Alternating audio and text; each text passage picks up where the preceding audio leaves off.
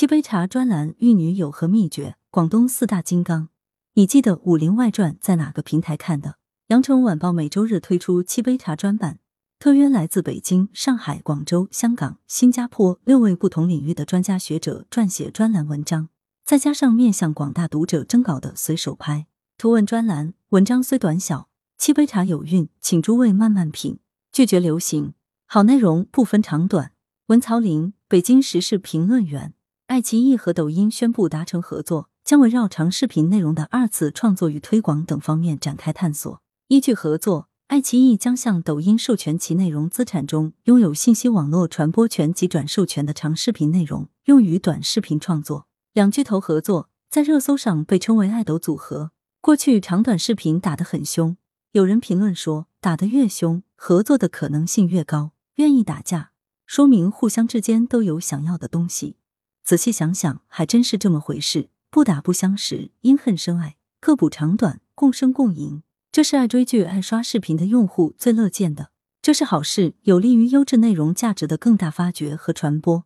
用户至上，说到底就是优质内容至上。愿意重金为用户买好内容，愿意为好内容的传播打破媒介障碍，愿意为优质内容的生产而不惜投入。一直对发型不满意的人，有一个共同点。都不肯承认是脸的问题，长短并不是最重要的，最重要的是内容。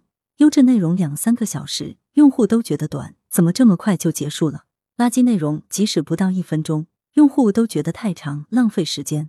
抖音用户、爱奇艺用户、快手用户、搜狐网友、某报读者，以平台给用户命名，这是平台的视角，以平台为中心的符号标签。说实话，用户会这么看自己的身份吗？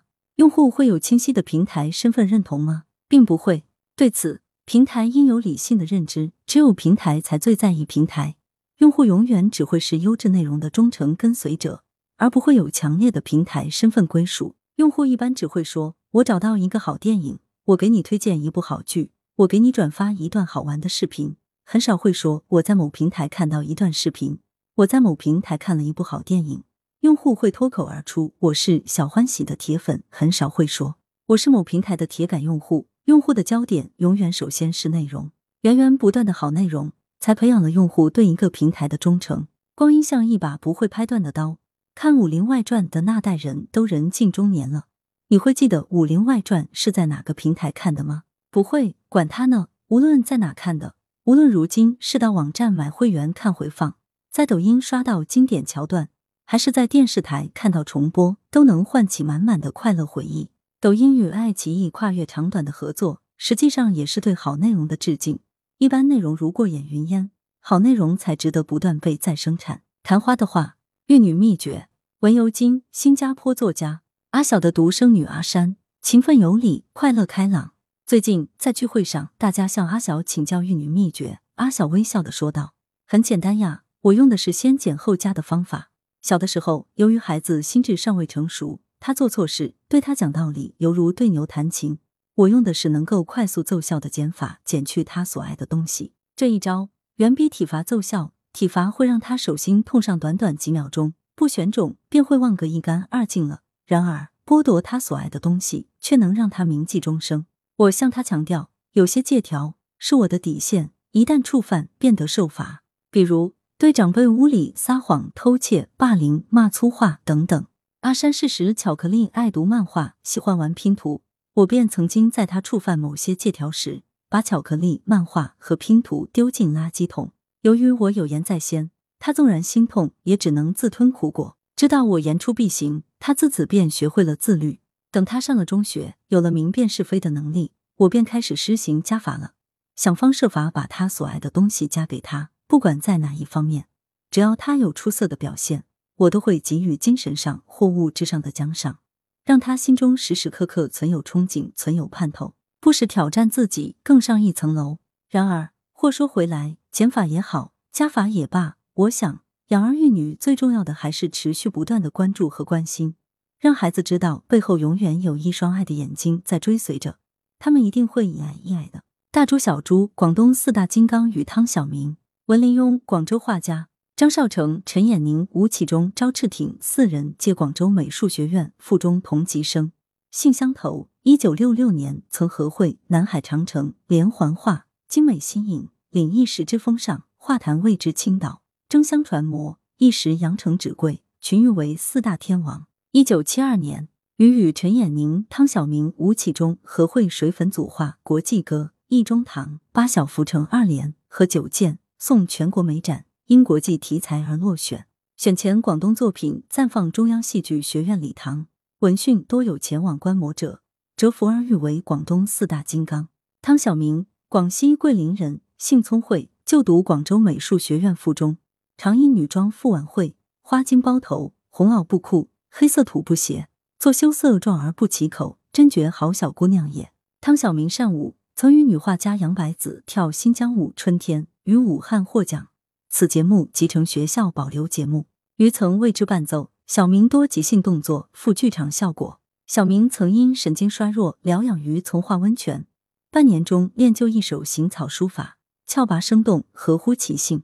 小明于音调动作敏感，听歌看舞即能模仿，虽不精准，但富感觉。夜阑听风，颠扑不灭的文学星火。文焰火，香港作家。香港作家联会最近选编了香港作家网络版的文章，并以合集形式出纸质本。香港作家过去一直被视为同人杂志，印数很有限，阅读量更少，作者群很狭窄。自从编辑部改组及香港作家改为网络版后，作者队伍为之开阔。除了播出更多篇幅刊登作联会员的作品外，还兼容不少海内外华人作家的作品。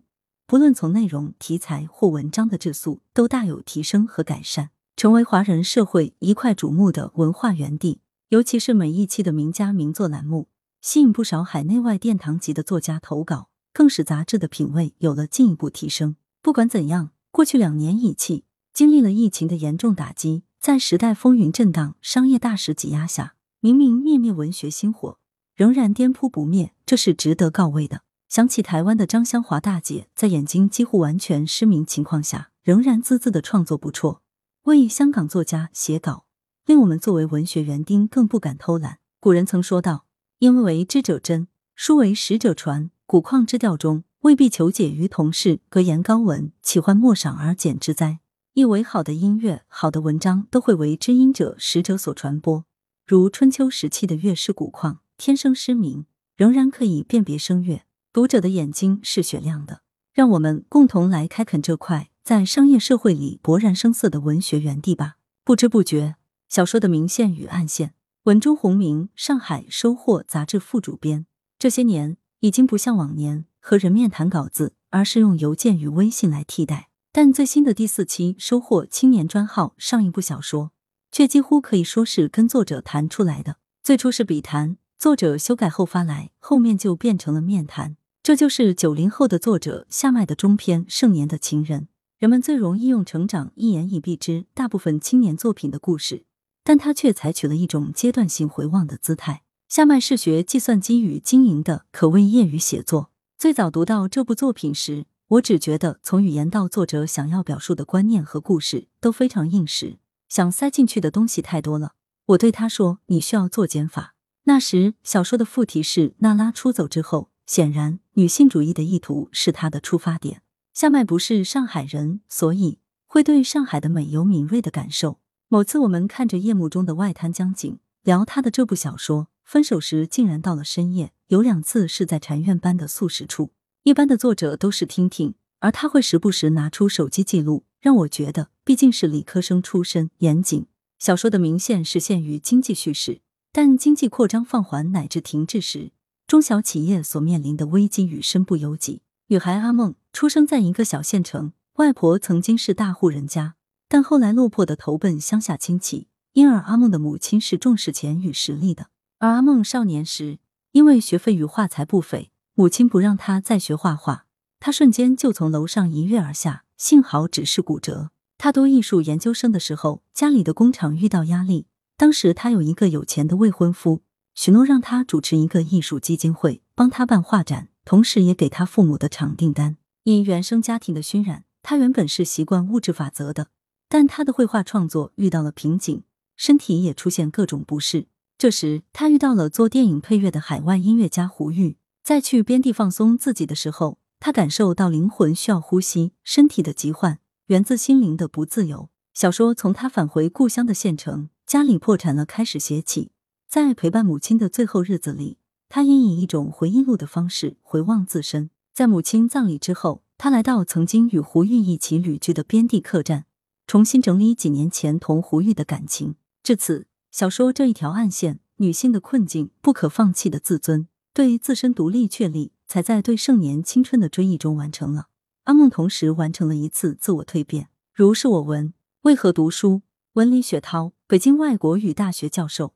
近日读朱熹的《中庸》章句，其中有“君子之学，不为则已，为则必要其成，故常百倍其功”，这让我想到马克思韦伯的著名演讲：“以学术为志业。”韦伯认为。大学的学术生涯对每一个人来讲都是发狂的、毫无把握的冒险。